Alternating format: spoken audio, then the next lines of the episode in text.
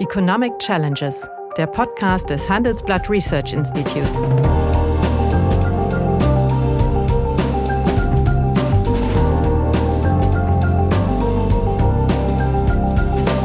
Bert Röhrup, der Chefökonom des Handelsblatts, diskutiert mit Michael Hüter, dem Direktor des Instituts der deutschen Wirtschaft, wöchentlich aktuelle wirtschaftliche Herausforderungen für Deutschland wie für die Weltwirtschaft. Deutschland ist völlig unabhängig davon, wie das nächste Jahr läuft, erstmal substanziell ärmer geworden. Die Story, die uns das Statistische Bundesamt für die 08 beim Konsum im dritten Quartal liefert, die kaufe ich bisher nicht. Das wird eigentlich die Aufgabe der nächsten Legislaturperiode sein. Ich meine, wir beide haben ja immer über diesen großen Elefanten im Raum der Berliner Politik gesprochen, nämlich die Demografie. Und jetzt hat er auf dem Sofa Platz genommen und ist von Herrn Scholz begrüßt worden persönlich. Hallo, meine Damen und Herren. Hallo, lieber Michael. Hallo, lieber Bert, meine Damen und Herren. Ja, es ist äh, Mittwoch, der 14. Dezember, 9 Uhr. Ich sage das deswegen, weil vor drei Stunden, das würde ich so als Vorprogramm ein bisschen äh, betrachten, äh, die neue Konjunkturprognose deines Instituts rausgekommen ist, die meines Erachtens recht pessimistisch ist. Das heißt, für dieses Jahr erwartet ihr einen Zuwachs von 1,5 Prozent. Das ist in Ordnung, mhm. weil es eigentlich viel besser lief, als man dachte. Aber ja. fürs nächste Jahr kommt ihr zu einer doch äh, eigentlich äh, satten Schrumpfung, zu einer echten, veritablen Rezession in Höhe von 0,75 Prozent. Ja. Ähm, wenn so eine Prognose vor einem halben Jahr erschienen wäre, hätte ich gesagt, ja, stimmt, kann gar nicht anders sein. Mhm. Aber Fakt ist doch, dass in den letzten Monaten äh, die Konjunktur also deutlich besser lief, als man erwartet hatte.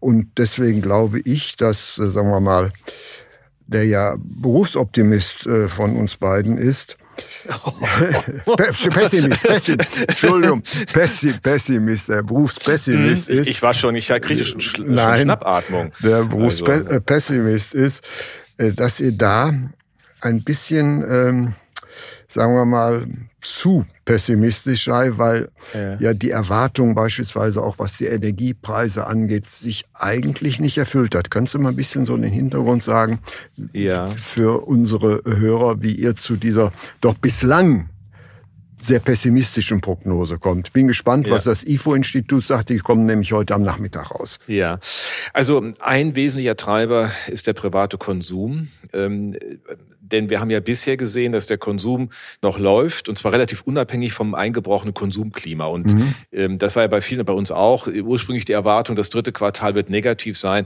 weil der Konsum von den vorlaufenden Indikatoren eher eine deutliche Schrumpfung erwarten ließ. Und das hätte ja bei dem Anteil von 55 Prozent an der gesamtwirtschaftlichen Nachfrage auch durchgeschlagen und eine, eine leichte Schrumpfung im dritten Quartal ähm, angezeigt. Wir gehen aber jetzt davon aus, dass das sich nur verschoben hat, denn wir hören auch vielfach von den Kreditinstituten, dass die Gespräche, die sie dort führen müssen, gerade mit äh, privaten Haushalten über das Liquiditätsmanagement, über die Frage, wie mhm. man mit äh, den Ausgabenbedarfen zurechtkommt, doch zunimmt. Also das ist der eine wesentliche Treiber. Und das zweite sind die ähm, Investitionen, insbesondere im Baubereich. Die haben wir eine Minus drei drin mhm. für nächstes Jahr. Und das zeigt sich ja auch an vielen Stellen. Das war auch jetzt gerade nochmal ähm, aktuell mhm. beschrieben was wir am Bau an Einbrüchen erleben. Die Stornierungen sind greifbar mit, wenn du mit Entwicklern sprichst, mhm. auch mit den großen Firmen. Äh, da läuft im Grunde nichts mehr. Ähm, man baut das fertig, was man hat, aber das nächste Jahr dürfte außerordentlich trübe werden. Und wir sehen auch noch nicht sozusagen die Gegeneffekte. Insofern mhm. haben wir von daher eine, eine deutlich schwache äh, Inlandsnachfrage mhm. und der Export äh, kann das im Zusammenspiel mit dem Import, mit dem Außenballer nicht rausholen, weil wir natürlich auch beim mhm. Import noch einen, einen deutlichen Zuwachs haben. Das heißt, die Net-Export Exports auch eher mhm. neutral sind. Das ist so ein bisschen in groben Zügen mhm. die Argumentationslinie. Ähm, ich äh, gebe dir recht, äh, wir haben in den letzten Wochen eigentlich eher andere Indikatoren gesehen, wo man noch hoffnungsfroh sein müsste. Aber ich bin bei den Energiepreisen, weil du die auch noch erwähnt mhm. hast, eigentlich nicht wirklich beruhigt. Das ist mhm. jetzt ein Effekt, den wir sehen. Wir haben auf den Weltmärkten, wir haben eine schwache Nachfrage aus China.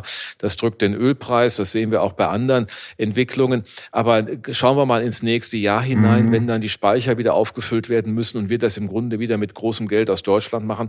Und das Risiko, dass das wieder einen Preiseffekt hat, den alle anderen mitzutragen haben, wir aber auch. Mhm Das ist noch nicht, nicht vom Tisch. Und mhm. ich weiß ehrlich gesagt nicht, wie wir bei einem Speicherstand im März von 20 Prozent oder unter 20 mhm. Prozent mhm. das wieder wirklich voll kriegen bis in November. Also insofern glaube ich, liegen die Unsicherheiten eigentlich sehr viel mehr im Jahresverlauf und im zweiten Halbjahr. Das bin ich bei dir. Aber man muss natürlich auch sehen, dass viele Unternehmen ihre Gewinnprognosen nach oben revidieren. Sogar mhm. die krisengebeutete Lufthansa zum dritten Mal nach oben revidiert. Das heißt also, äh, ja, we are still confused. Gott sei Dank ihr auch. Und wir ja. müssen ja in der nächsten Woche werden wir wahrscheinlich oder übernächst mit einer Konjunkturprognose mhm. rauskommen. Also für mich ist klar, dieses laufende Jahr wird viel stärker sein, als man es erwartet hatte. Es wird meines Erachtens der Zuwachs über den von euch prognostizierten 1,5 mhm. Prozent liegen. Aber das nächste Jahr ist in der Tat sehr offen. Nämlich es gibt Indikatoren in beide Richtungen. Und in solchen Fällen, ja, äh, ja ist es schwierig, was, was zu sagen. Warten wir es mal ab, äh, was das IFO-Institut heute Nachmittag sagt.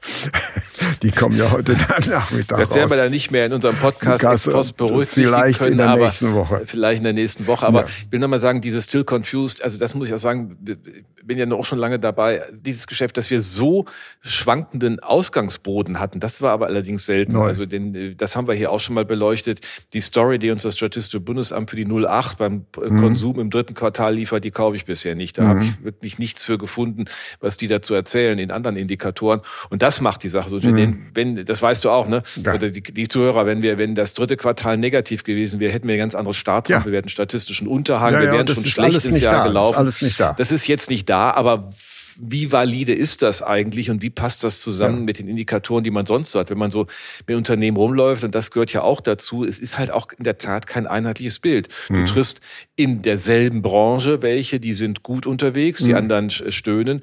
Du hast äh, Branchen, die in der Summe gut auskommen und durchkommen, wie Elektrotechnik mhm. beispielsweise oder der Maschinenbau. Und du hast Branchen, die wie die Chemie, ähm, die 15 Prozent unter dem Produktionsniveau von über einem Jahr lagen, mhm. eigentlich schon enorme Schrumpfung mhm. hinter sich hatten. Und wir fragen uns, wie diese Kürzungen der Produktion dann auch mal in der Produktionskette weiterwirken. Denn Chemie ist ja nun mal eine, eine am Anfang der Wertschöpfungskette beifügende mhm. Branche.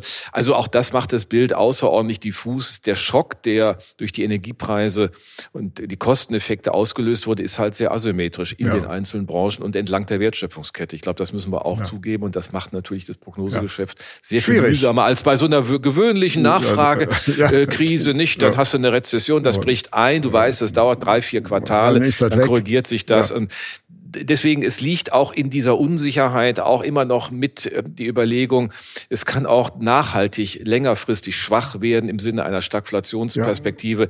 Das ist alles nicht Richtig. ausgeschlossen. Das müssen wir ehrlich gesagt auch benennen. Ja. Zumal ja ein Ende des äh, Ukraine-Konflikts nicht absehbar ist. Nein. Nämlich beide Parteien haben ja noch völlig unterschiedliche äh, Ansichten über den Ausgang des Krieges. Solange ja. das der Fall ist, ist an Verhandlungen gar nicht zu denken. Also da gebe ich dir recht. Aber ich würde eigentlich mit dir über eine Meldung hm diskutieren, da weiß ich, jetzt ist es ehrlich gemeint, nicht, wie die einzuordnen ist.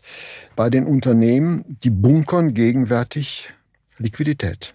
Das ja. heißt also, man kann feststellen, dass die deutsche Wirtschaft über stolze, sagen wir mal, 765 Milliarden Euro an Bargeld oder kurzfristigen Einlagen verfügt. Ja.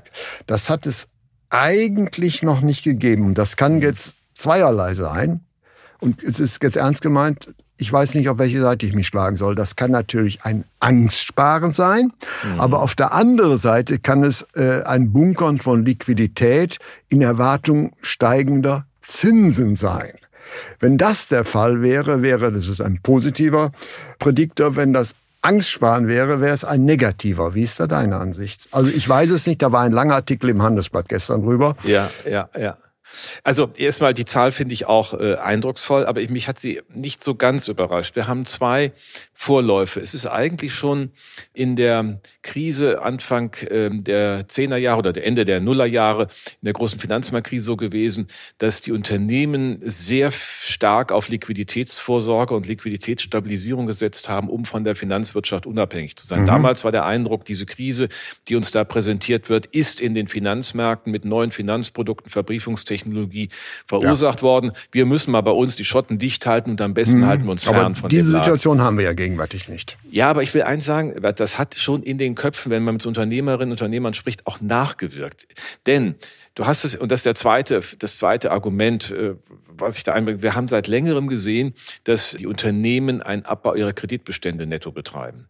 Das heißt, das, was eigentlich sonst in der Rezession manchmal zu beobachten war, dass man sich dann neu aufstellt, die Bilanz konsolidiert, das haben die über einen längeren Rahmen gemacht. Wir haben auf der einen Seite also grundsätzlich eine höhere Eigenmittelposition der deutschen Unternehmen, auch gerade des Mittelstandes, die mhm. eher 30 bis 35 Prozent und nicht mehr um die 20 Prozent ist, wie noch zu Jahrtausendbeginn. Und im Grunde ein Abbau von äh, Kreditbeständen. Man hat die Niedrigzinsphase auch genutzt, nicht um auf der anderen Seite Kredite zu nehmen, sondern im Grunde abzulösen, mhm. Sich frei zu schaffen um und zu finanzieren, ja. um zu finanzieren, aber vor allen Dingen sich auch ein Stück zu entlasten. So und das ist für mich die Ausgangsposition. Es ist ja auch kein nur deutsches Phänomen. Auch das wurde in dem Artikel deutlich. Wir haben das in der, in der gesamten Eurozone zu beobachten. Es ist nur am deutlichsten natürlich aufgrund der Bedeutung der deutschen Wirtschaft und auch ihrer Stärke hier ähm, greifbar.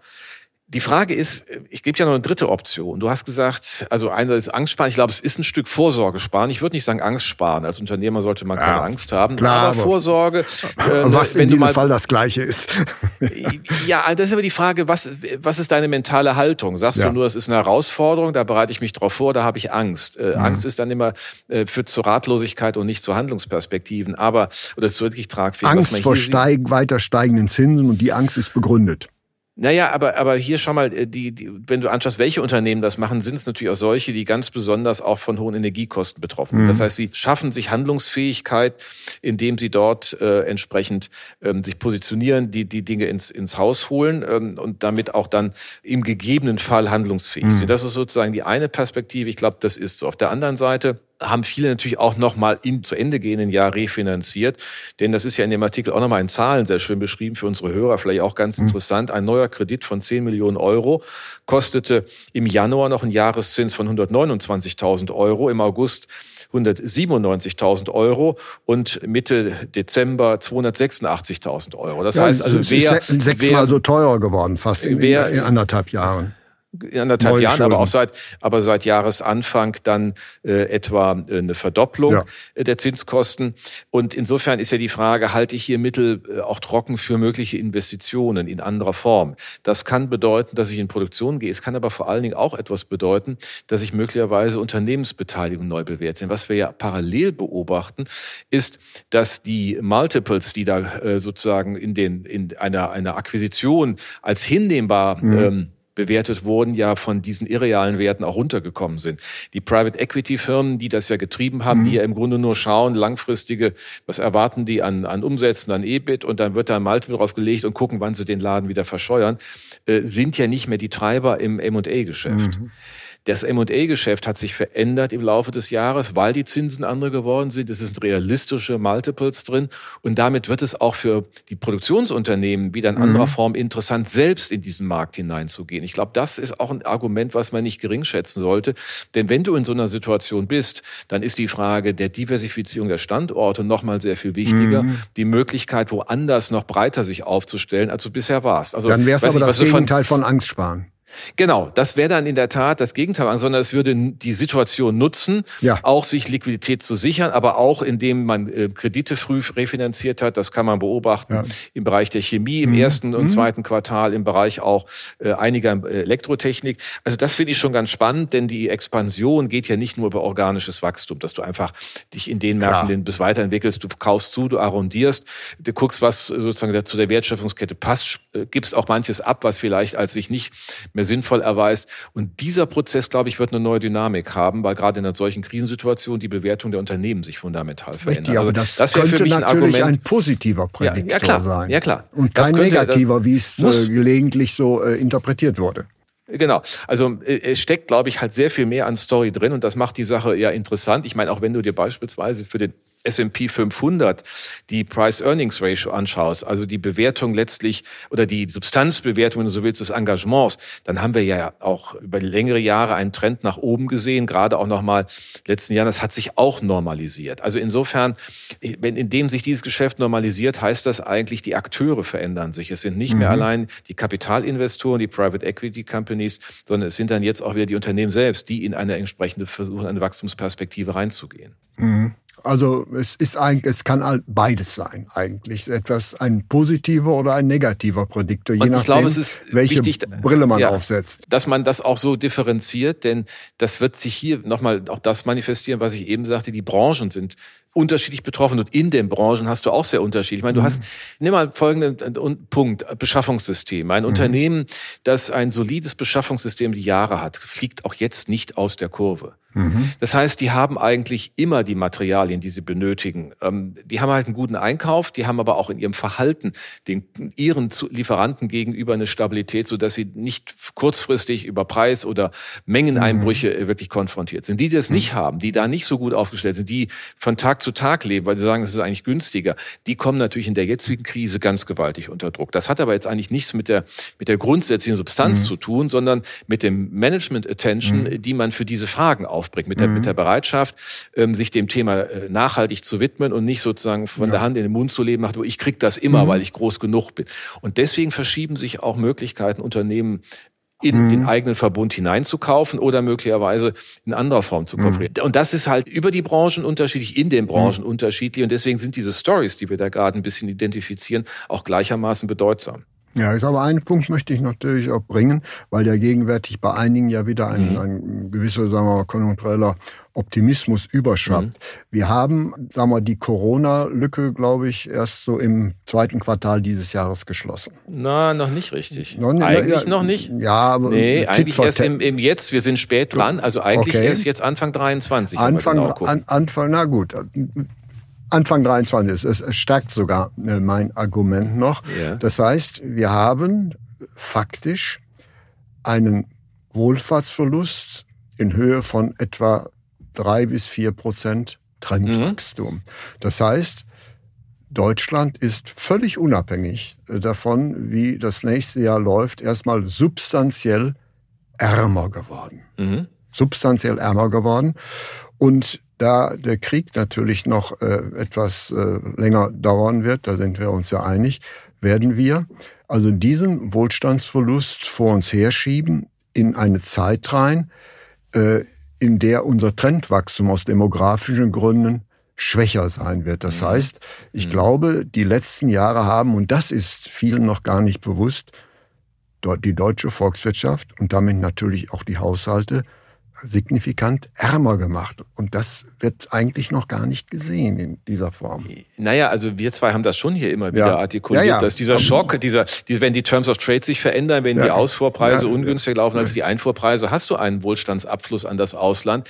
Ich würde jetzt nur mit ein bisschen substanziell ärmer. Also ich sag mal, wenn man dann auf das Jahr, auf das Niveau von 20, was weiß ich, 19 oder 18, da waren wir auch eigentlich sehr Na, wohlhabend. Nein, äh, ich, aber ich, Entschuldigung, ich, möchte Punkt. Mein, mein, mein, mein Punkt ist eigentlich ein anderer. Wir hatten eine äh, ähnliche Erdölkrise, hatten ja. wir ja schon mal 1974, 75. Ja. Da hatten wir genau diesen äh, Wohlstandsrückgang in mhm. Höhe von etwa vier Prozent des äh, Bruttoinlandsprodukts. Der war aber damals nach zweieinhalb Jahren wieder weg. Da hatte man das mhm. also sehr schnell aufgeholt. Und das werden wir gegenwärtig nicht haben. Aus ja. verschiedenen Gründen. Ja, also wir haben diesen, das, das wir machen ja auch mal diese, diese fiktiven Rechnungen, macht bei ja. uns immer der Michael Gräumling, können Sie mhm. bei uns auf der Homepage sich ab, runtertun, wenn wir sagen, wenn wir das Trendwachstum 2019 vorziehen, was sind eigentlich die Effekte von Pandemie und Krieg in den Quartalswerten des BIP? Und da kann man, mhm. kommt man zu solchen Zahlen, wie du sie auch ja. ähm, gerade äh, gerade nennst. Das ist, glaube ich, ganz wichtig, dass man sich klar macht, dass man den, die Ausweitung der Handlungsspielräume in den Mittelpunkt rücken muss, also Angebotspolitik treiben. Ja. Und das war ja Richtig. das Spannende in den 70er Jahren, war dann ja genau in Reaktion auf diese Ölpreiskrise und die Ölverknappung damals und der Regimewechsel von der Nachfragepolitik zur Exakt, Angebotspolitik. Ne? Das war ja. das, was 76 und dann 77 im Sachverständigenratsgutachten damals ähm, entwickelt wurde. Mein, mein Vorgänger als IB-Direktor Gerd Fels war da ja stark involviert mhm. im, in der Diskussion. Der war ein Mitglied des Rates. Und, ja, und der hat das vor allen Dingen, hat einen Artikel geschrieben in der FAZ auf das Jahresgutachten 75. Da hat der Rat noch so changierend argumentiert, nicht klar, der gesagt, hier irrten die Sachverständigen und hat dieses Angebotsthema entwickelt. Und mhm. daraufhin ist er in den Rat gekommen. Und das hat diesen produktiven Impuls dort ausgelöst. Das aber genau ist jetzt auch wieder so ein Thema. Und deswegen bin ich völlig bei dir. Wir haben ja eine Politikäußerung dieser Tage auch gehört. Es ist ja ganz erstaunlich, was die Leute alles so äh, an, Ein an Einsichten gewinnen, wenn Herr Scholz sagt, also die Rente, die Leute gehen zu früh in Rente.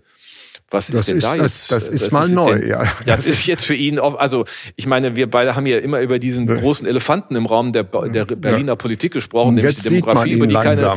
Und jetzt ist er irgendwie aufs, hat auf dem Sofa Platz genommen und ist von Herrn Scholz begrüßt worden persönlich, ja. dieser große Elefant der ja. Alterung. Aber ich meine, irgendwie bist ja schon ein bisschen seltsamer, oder? Wie findest du das?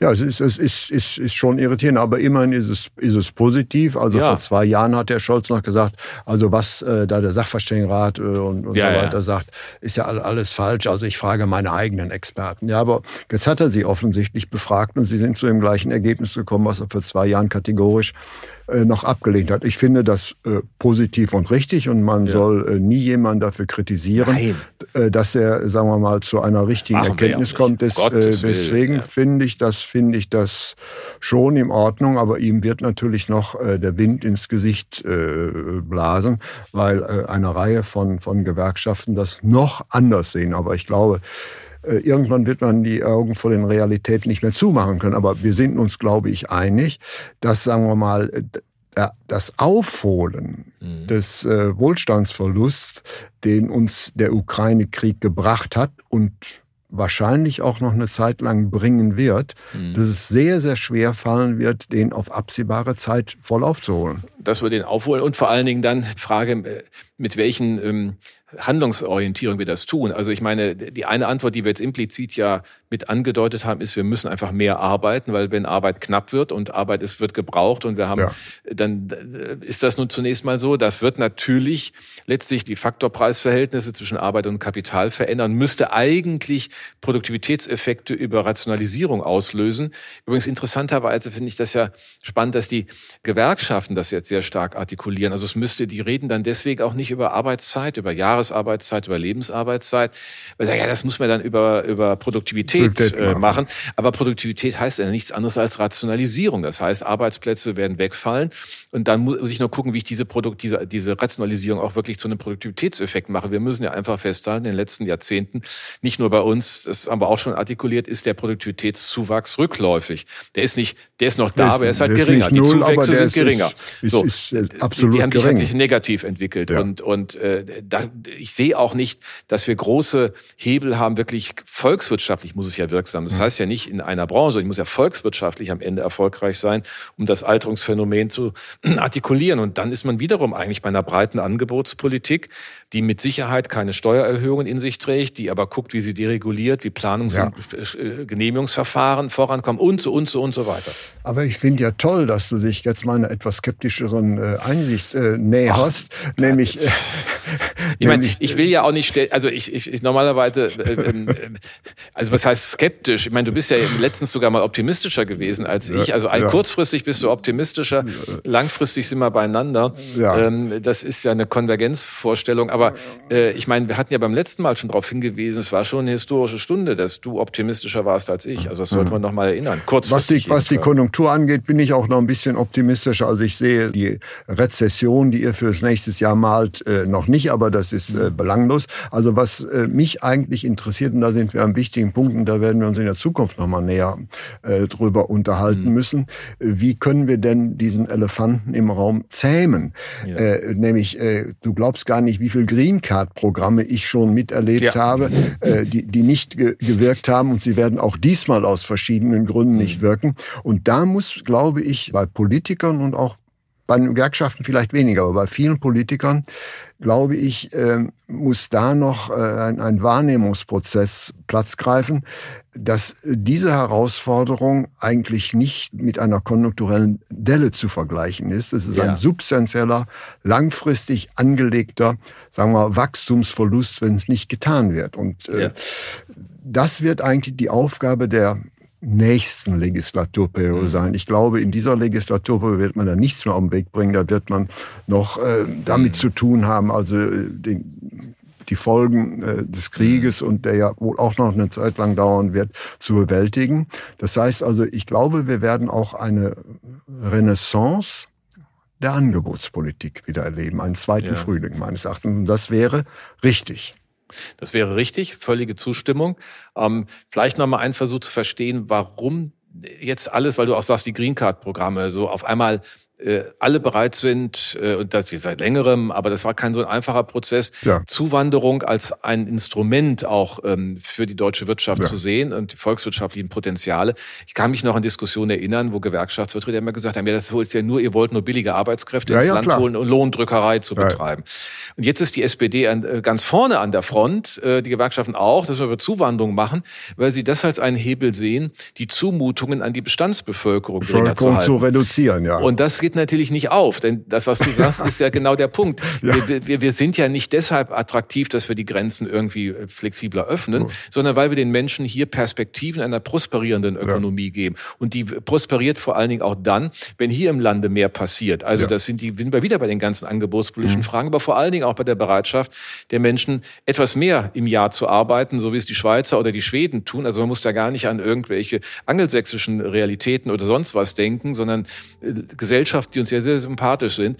Und das, äh, das, dieser, das jetzt wieder einzubringen in die Debatte und das Zuwanderungsthema zwar ist es wichtig, gar keine das ist, Frage. Das ist ein, ist ein Vehikel. Aber es das, wird uns diese Probleme nicht lösen, weil sie einfach eine größere Nummer haben. Aber man akzeptiert diese Probleme und das ist schon etwas Positives, ja. würde ich sagen. Und das wäre auch eine positive Schlussbemerkung, dass man, sagen wir mal, sieht, dass bestimmte Konzepte, die lange Zeit abgelehnt worden sind, vielleicht doch nicht ganz so verkehrt sind. Ja, das wäre die Hoffnung. Und mit dieser Hoffnung, die wir beide teilen, beschließe ich die heutige Sendung. Vielen herzlichen Dank. Ich danke dir. Ja, meine Damen und Herren, wenn Ihnen die Gespräche, die wir führen über ökonomische Themen gefallen, dann habe ich dann noch ein neues Angebot für Sie, was Sie interessieren könnte. Nämlich mehr Aktuelle Wirtschaftsinformationen finden Sie unter handelsblatt.com slash global und natürlich in den einschlägigen Hinweisen in meinem wöchentlichen Newsletter der Chefökonom. Liebe Hörerinnen und Hörer, wenn Sie Lob, Kritik oder Themenwünsche haben, dann schreiben Sie uns doch gerne oder schicken Sie uns eine Sprachnachricht an chefökonom@handelsblatt-research.com. Die Adresse finden Sie auch in der Folgenbeschreibung.